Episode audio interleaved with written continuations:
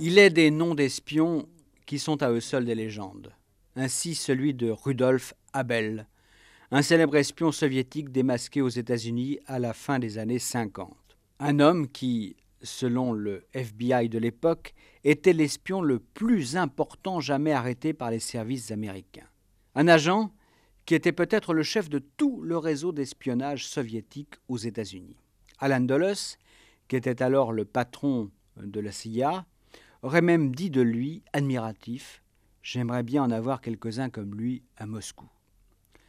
Or, ces années d'après-guerre ont été capitales dans la guerre secrète que se livraient les deux plus grandes puissances mondiales, car l'homme, qui était le maître espion de Moscou aux États-Unis, était peut-être aussi celui qui, grâce à ses informateurs dans les milieux scientifiques et militaires, avait permis que les secrets atomiques américains soient dérobés et que l'URSS soit doté de l'arme nucléaire quelques années seulement après Hiroshima.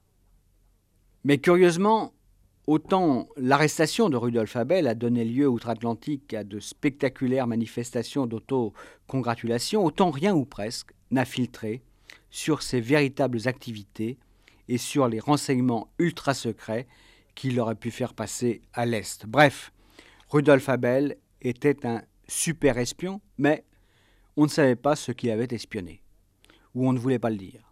Lui-même, au cours de son procès, s'était tu avec obstination et n'avait rien dévoilé. Il y avait donc un mystère à Bell, et il était légitime de se demander si l'arrestation de cet agent soviétique ne dissimulait pas autre chose. Il y a quelques semaines, M. X m'a dit, euh, lors de l'une de nos rencontres, qu'il possédait des renseignements assez précis sur Rudolf Abel. Et d'abord, parce qu'il l'avait rencontré. Oui, c'était au cours de l'immédiate après-guerre. Abel avait passé quelques mois en France avant de s'envoler pour le Canada, puis de se fixer à New York sous une fausse identité, celle d'un certain Martin Collins. Alors, M. X a-t-il pénétré le secret de Rudolf Abel? Je vous retrouve tout de suite pour la première partie de mon entretien avec lui.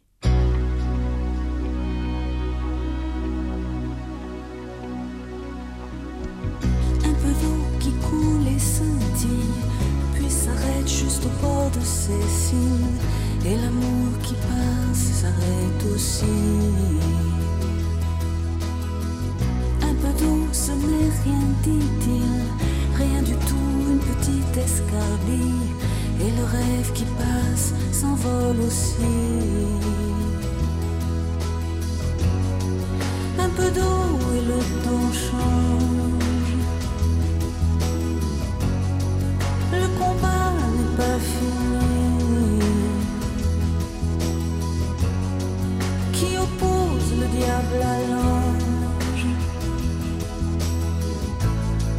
Dresse la mort contre la vie. Accordez-lui juste un peu d'eau dans son cœur.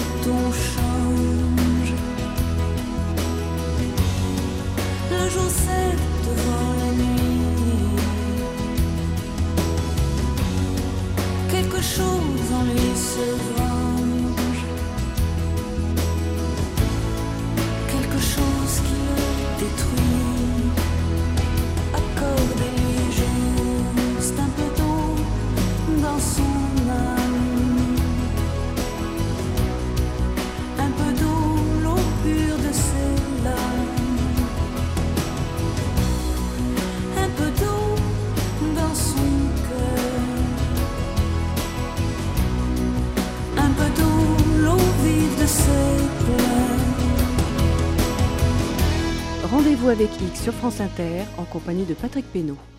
J'avoue que lorsque j'ai appris l'arrestation de Rudolf Abel aux États-Unis, j'ai pas fait tout de suite le, rapprochement avec l'homme que j'avais croisé en 1948 47 à Montparnasse. Hum. Et dans quelles circonstances Un petit peu par hasard. Abel, qui à l'époque se faisait appeler euh, Andrew Cayotis, fréquentait le milieu des rapins. Enfin, il était peintre. Il pratiquait aussi la, photographie à l'occasion. Un type plutôt secret, pas très liant.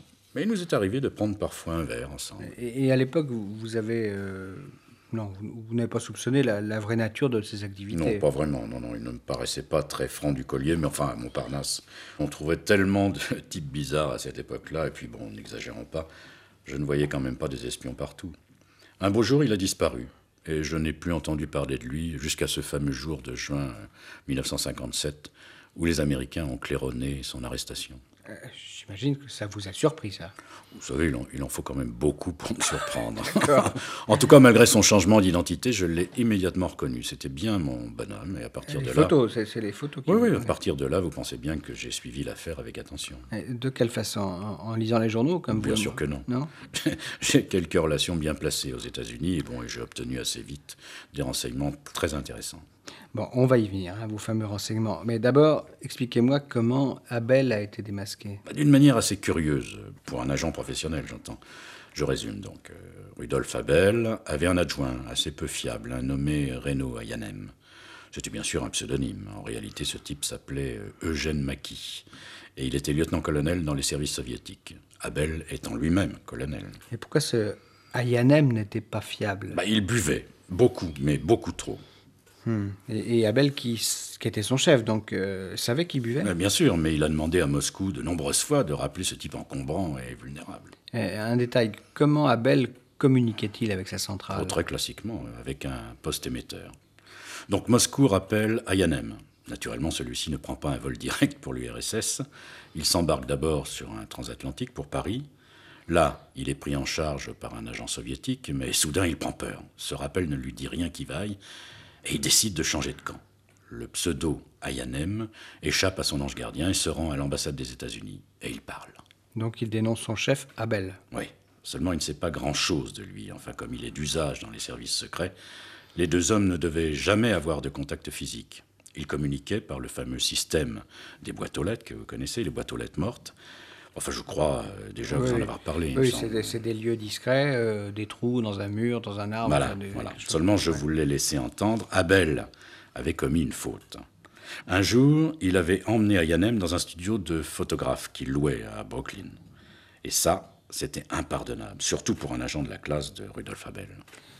Donc à partir de ce renseignement, je pense que les, policiers américains du, du, FBI ont organisé une planque autour de ce studio et, c'est comme ça qu'ils ont pu repérer Abel. Exactement. Et c'était d'autant plus impardonnable que le russe, averti par Moscou de la défection de Ayanem, était sur le point de quitter les États-Unis. Et, où est-ce qu'il a été arrêté, lui? Dans un petit hôtel de la 28e rue Est. Hum. Les gars qui sont entrés chez lui ont annoncé d'emblée la couleur. Colonel, nous espérons que vous allez être coopératif. Abel était bel et bien coincé. Bon, pour lui, c'était euh, impossible euh, de nier sa qualité d'agent soviétique. Bah quoi, bon? D'ailleurs, les, les, gars du FBI ont trouvé dans sa chambre, mais aussi dans son studio de photographe, une véritable panoplie du parfait espion, microfilm, objet creux utilisé pour dissimuler des messages, et puis, puis le, le poste émetteur. Enfin, tout ce beau matériel servait à quoi? C'était la question importante.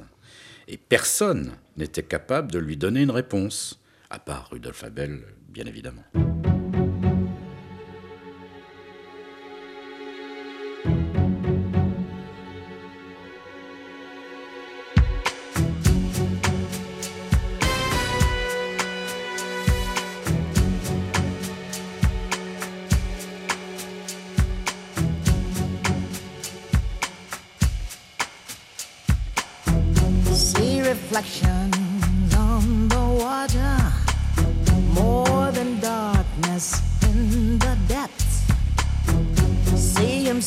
is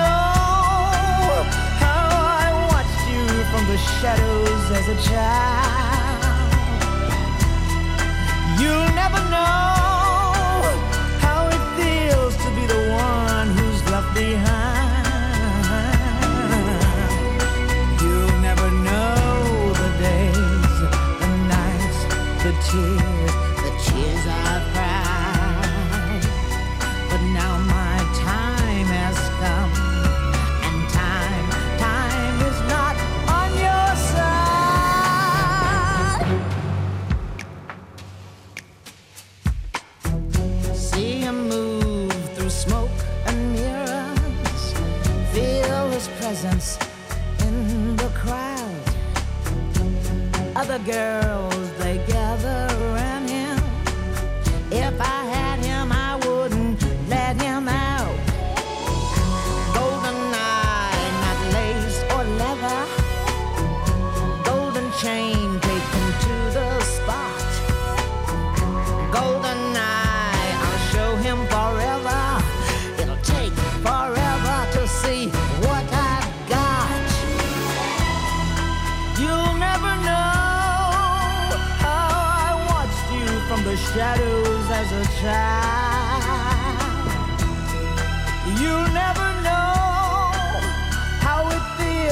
Get so close and be denied.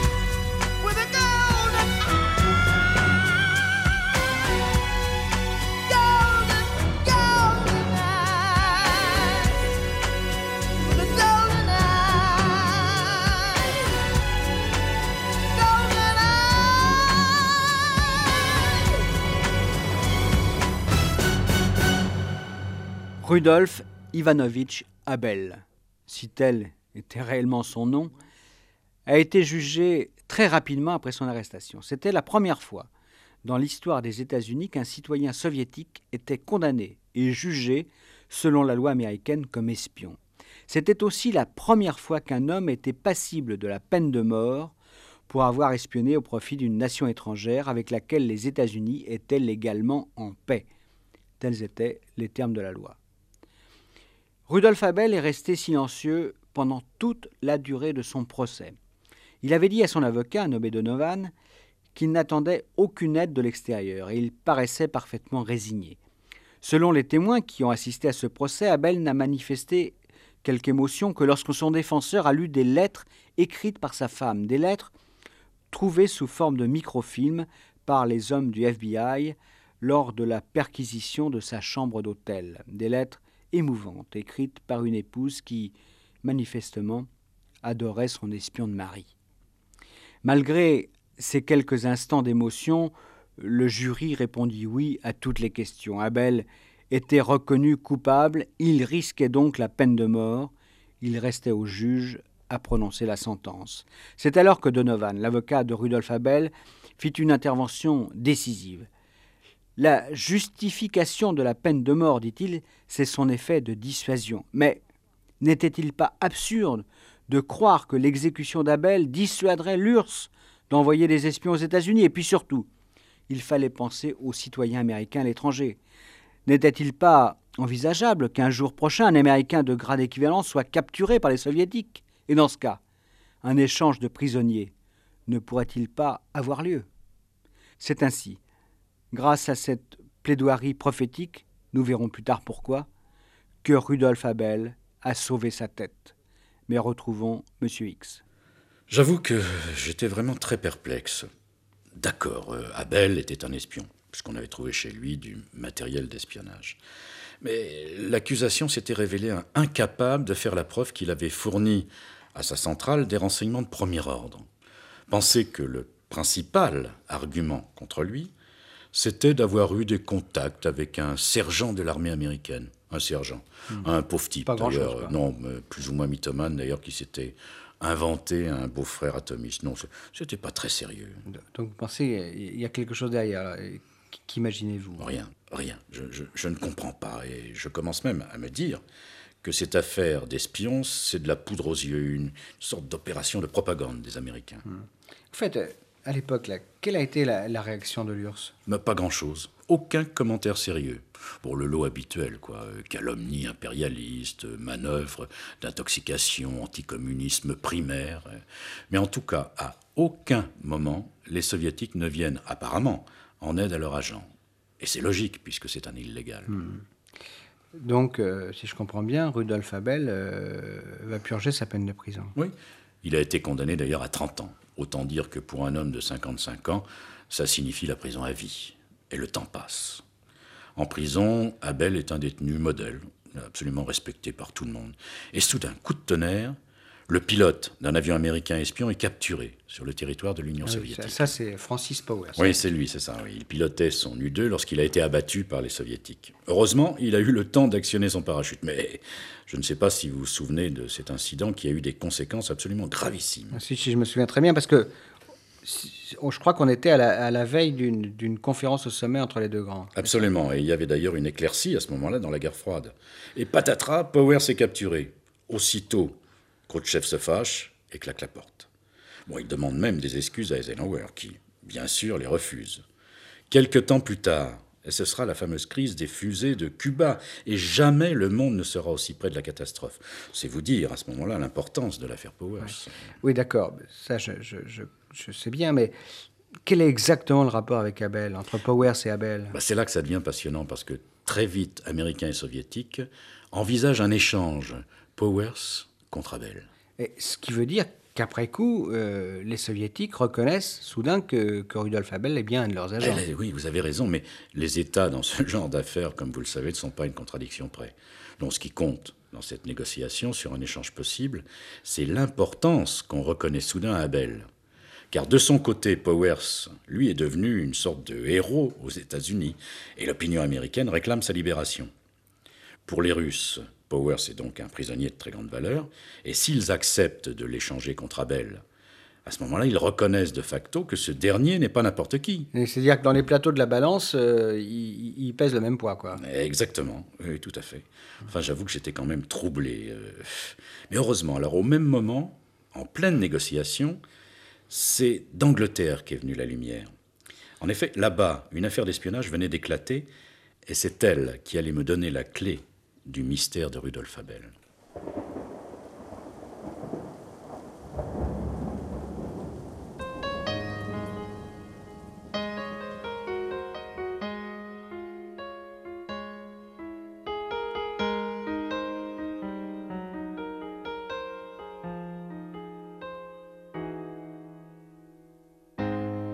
C'est une histoire à dormir debout, un faux départ. Jamais au même rendez-vous, et sans le vouloir, on ferme les yeux. Quand le ciel est bleu, on est amoureux, on met des œillères sur tout l'univers.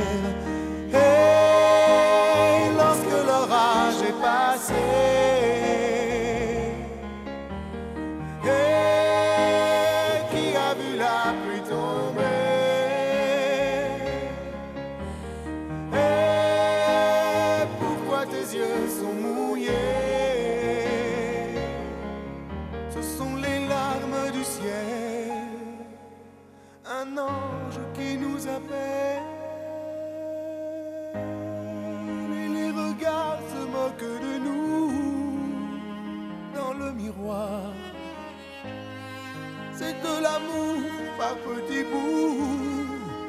Et sans le savoir, on ferme les yeux. Quand le ciel est bleu, on est amoureux. On met des œillères sur tout l'univers.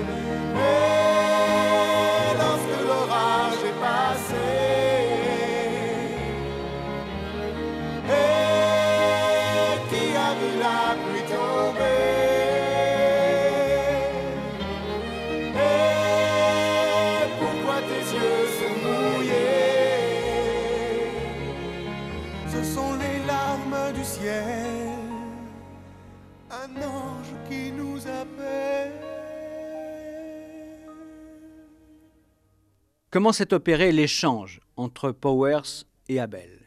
Eh bien, dans la meilleure tradition des romans d'espionnage, sur le pont Glinecker entre l'Allemagne de l'Ouest et l'Allemagne de l'Est. J'ai trouvé le récit de cet échange dans un livre de Jacques Houbard et Jean-Michel Rankovitch, Guerre sans drapeau. Une précision toutefois.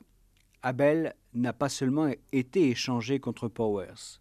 Un autre Américain, un agent de la CIA nommé Prior, a aussi fait partie du marché. Ce qui d'ailleurs renforce la thèse de M. X. Abel était vraiment un personnage important. L'échange donc.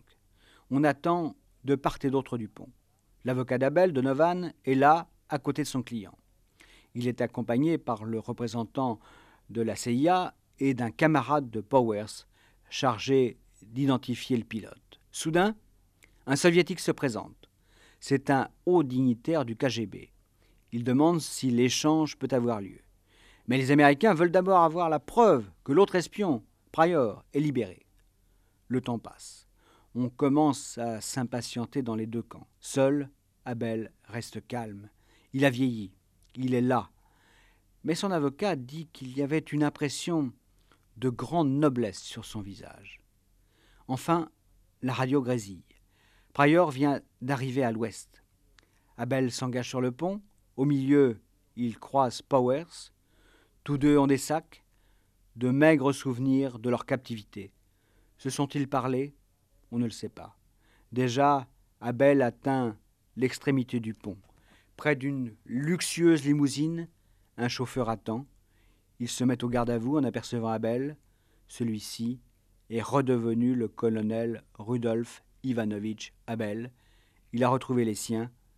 On n'entendra plus jamais parler de lui à l'ouest. Vous venez de me dire que la lumière est venue d'Angleterre. Je ne comprends pas. Moi, la, la sphère d'activité de, de, Rudolf Abel, c'était pourtant euh, l'Amérique du Nord, non? Oui, tout à fait. Enfin, sa sphère d'activité supposée. Enfin, je vais vous expliquer. Bon, tout commence euh, par une histoire bizarre au printemps 1960, si je me souviens bien. Rudolf Abel est, en, est déjà en prison. Là. Absolument, oui. À ce moment-là, des techniciens britanniques de la base de Portland reçoivent des lettres anonymes les traitant de sales juifs. Aussitôt, une enquête est ouverte. Mais cette base de Portland, qu'est-ce que c'est C'est une base ultra secrète spécialisée dans le matériel militaire sous-marin. Le joyau de cette installation, c'est Dreadnought, le premier sous-marin nucléaire de la Royal Navy. Mais on y travaille aussi sur les appareils de détection, sonar, ASDIC, euh, etc. Ouais. Mais qui mène l'enquête sur ces euh, lettres anonymes antisémites ben, Les services de sécurité de la base, naturellement, car tout ce qui touche Portland est extrêmement sensible. C'est ainsi que les enquêteurs sont amenés à s'intéresser à un type du nom de Houghton, un modeste chef de service qui a été autrefois secrétaire de l'attaché naval britannique, euh, à Varsovie, je crois. Un bonhomme assez peu reluisant, un fêtard, amateur de bonne fortune et de soirées arrosées. Professionnellement, euh, assez médiocre. On peut se demander ce qu'il faisait là, ce type. Oui. Enfin, vous n'avez pas remarqué combien un type incompétent met en relief les remarquables qualités de son chef. Mmh. D'accord. Mais en dehors de, de, tous ces points négatifs, euh, pourquoi les, les, hommes de la sécurité euh, s'intéressent-ils particulièrement à Houghton? Oh, C'est très simple. La plupart des techniciens qui ont reçu ces lettres anonymes entretiennent de mauvais rapports avec Houghton. Donc il figure parmi les premiers suspects. Seulement les, les policiers de la base ne, ne, peuvent rien prouver contre lui. Donc l'enquête s'arrête L'enquête sur les lettres anonymes, oui, mais pas l'enquête sur Houghton. Car on découvre assez vite que ce type vit sur un pied qui n'est nullement en rapport avec son modeste traitement. Et à partir de ce moment-là, c'est le grand jeu, c'est le MI5, euh, le contre-espionnage anglais qui prend les choses en main. Hmm. Parce que, donc, immédiatement, le MI5, comme vous disiez, le, on va dire le MI, MI5, hein, euh, soupçonne qu'il y a une, dessous une histoire d'espionnage. Écoutez, dans un endroit aussi secret, les, les Britanniques étaient en droit d'avoir des doutes, non? Oui, mais dans le cas de Sir Houghton, au, au poste relativement subalterne qu'il occupait, euh, que pouvait-il exactement espionner? Lui? Pas grand-chose, mais sa petite amie, c'était différent. Elle s'appelait Miss G. et elle travaillait à un poste éminemment stratégique, celui du classement des archives secrètes de la base. Elle, elle avait donc accès à des informations très confidentielles. Bah, c'est donc une enquête qui me semble assez simple. hein. Apparemment, oui, mais dans une affaire de contre-espionnage, comme dans n'importe quelle affaire judiciaire, il faut des preuves. Et là, c'était beaucoup plus difficile. Enfin, plus coton, si vous voulez. En tout cas, ça a pris des mois, des mois de filature, d'écoute. Les types euh, du MI5, euh, pour rester français, n'ont rien négligé. Bon, finalement, à force de patience, ils ont remarqué que régulièrement, Houghton, sac de provisions à la main, se rendait à Londres par le train. À Waterloo Station, il rencontrait un inconnu. Les deux hommes parlaient brièvement et soudain le sac à provisions changeait de main. Donc les hommes du, du contre-espionnage ont donc essayé de savoir qui était cet Ah, inconnu. Bien entendu. Apparemment, il n'y avait rien à lui reprocher. C'était un homme d'affaires canadien, assez prospère, un certain Lonsdale.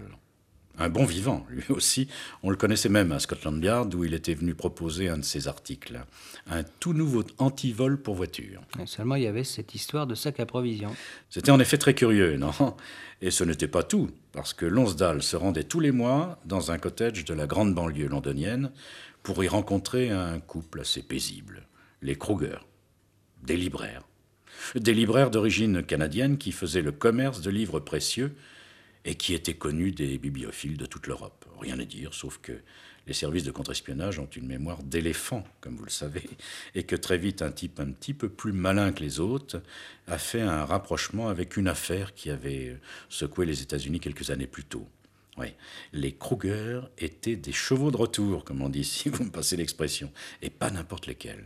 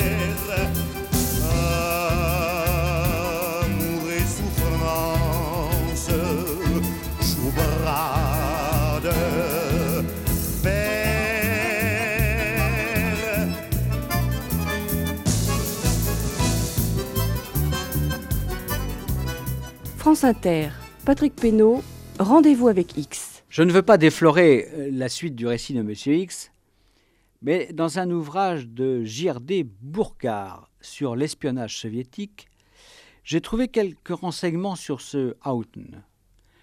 Le moins qu'on puisse dire, c'est que son pédigré aurait dû alerter depuis longtemps les hommes du contre-espionnage britannique. En effet, Houghton, ancien maître d'armes de la marine, avait été affecté en 1950 à l'ambassade anglaise à Varsovie. Là, il avait fait la connaissance d'une jeune et jolie polonaise, Christina, et il était tombé éperdument amoureux.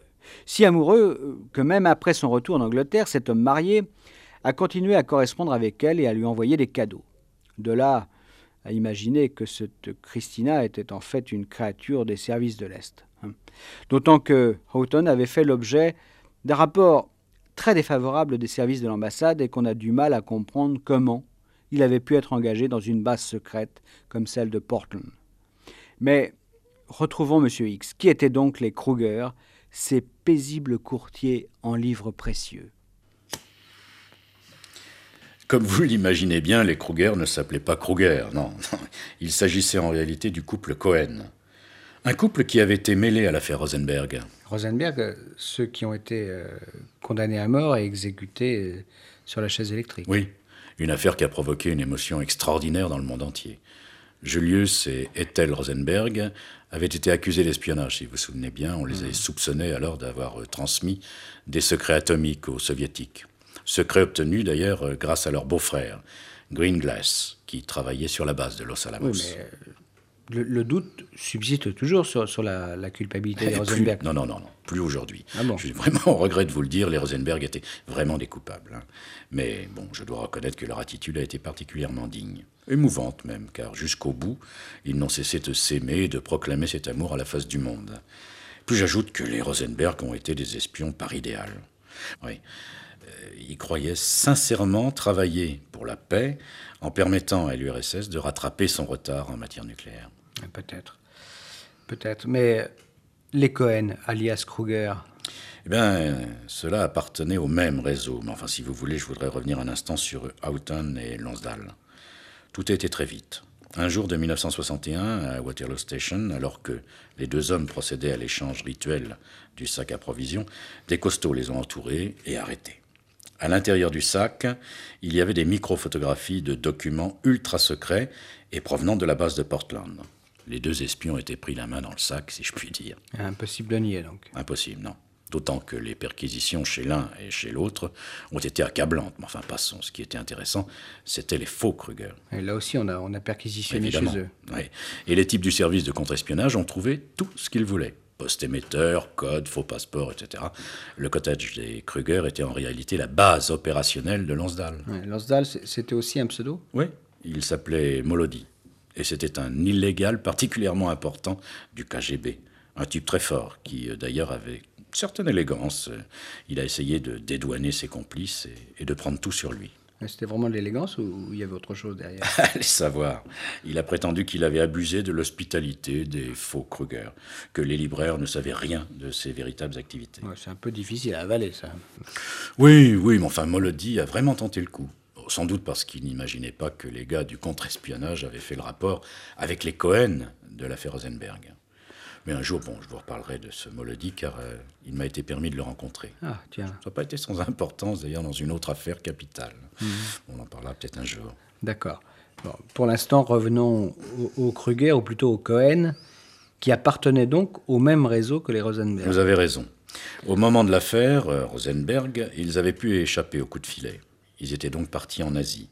Là, ils avaient pu se procurer les papiers, des vrais époux Kruger. Ah oui. Donc ils avaient volé ces papiers euh, Non, non, non, les, les Kruger étaient morts. C'était un jeu d'enfant pour le KGB de fabriquer donc pour les Cohen des documents authentiques. Et c'est ainsi que, pourvus d'une légende parfaite, qu'ils étaient arrivés à Londres et qu'aussitôt ils s'étaient mis au travail, c'est-à-dire au service de Lonsdale, alias Molody. Mais la surprise, la vraie surprise n'était pas là. Elle était dans la manière dont ils avaient réussi à fuir au moment de l'affaire Rosenberg en 1950. eh ben, ne faites pas trop durer le suspense. Eh bien, il est apparu que l'homme qui avait permis cette fuite, c'était Rudolf Abel. C'est lui qui les avait alertés. C'est lui qui leur avait ordonné de fuir le plus vite possible. Vous comprenez ce que ça signifie? Abel était leur chef. Et par voie de conséquence, c'était aussi le chef de ce fameux réseau atomique. À la faveur donc de l'affaire Portland, on comprenait enfin quelle était la vraie dimension du colonel Abel. Oui, une dimension euh, considérable. Mais bon, comment, comment expliquez-vous euh, l'attitude des Américains dans la- dans l'affaire Rudolf Abel? Puisque finalement, au cours de son procès, à aucun moment on ne l'accusait formellement d'être le chef de, de ce fameux réseau. Mais je crois avoir finalement compris. Parce que s'ils ont fait de Abel un maître espion, c'est qu'il était en réalité.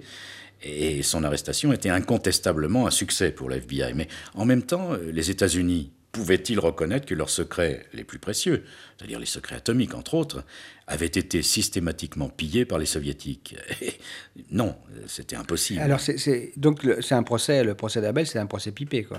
Exactement, un procès où il était absolument indispensable que de part et d'autre, personne ne s'avise de dire la vérité. Et Abel, de son côté, eh il a joué le jeu, il n'a rien dit. Et les Américains, eux, ont triomphé à bon compte. Parce qu'ils pensaient, ils, ont dit à tout le monde, Abel était un maître espion, l'a arrêté, c'est fini, quoi. Exactement. Et puis quand Abel est arrivé en URSS après son échange, donc avec Powers, personne, personne, pensait-il, ne serait capable de percer son mystère. il ne pouvait absolument pas prévoir à ce moment-là que l'affaire pourrait rebondir de l'autre côté de l'Atlantique avec l'arrestation des faux époux Kruger.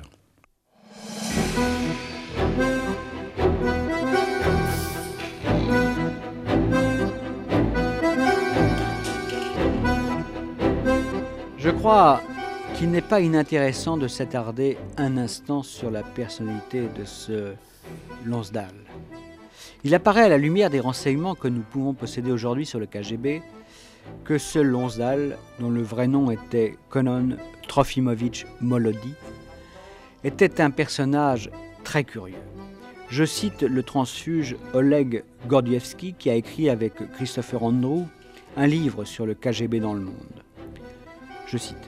Molody vit le jour à Moscou en 1922. Son père était un grand savant et quand il eut 7 ans, sa mère l'envoya vivre avec sa tante à Berkeley, en Californie. En 1938, il choisit de retourner en URSS et lorsque vint la guerre, s'engagea dans le NKVD. En 1954, il entra au Canada avec un faux passeport, puis se procura l'acte de naissance d'un finno-canadien décédé, Gordon Arnold Lonsdale. En 1955, il partit pour Londres. Grâce aux fonds procurés par le KGB, il s'établit comme directeur de plusieurs sociétés de location de jukebox, de distributeurs automatiques et de machines à sous. Plus loin, les auteurs, qui soulignent que Molody parlait le chinois à la perfection, écrivent que l'espion ne se contentait pas d'autofinancer ses activités clandestines, mais qu'il était aussi très fier de rapporter de substantiels profits au KGB. D'ailleurs, il considérait que ces entreprises, largement bénéficiaires, étaient propriété socialiste. Ainsi donc, il existe des espions qui ont de la morale. Malheureusement pour lui, Molody, qui avait regagné rapidement l'URSS à la faveur d'un échange d'espions, comme Rudolf Abel donc, Molody n'a pas longtemps profité de sa liberté recouvrée. Ce trop joyeux espion est mort à l'âge de 48 ans à la suite d'une beuverie estivale sous un soleil un peu trop brûlant. Il n'empêche que sa photo figure à une place d'honneur au siège du KGB, dans la salle du souvenir, panthéon des héros soviétiques de l'espionnage. À samedi prochain.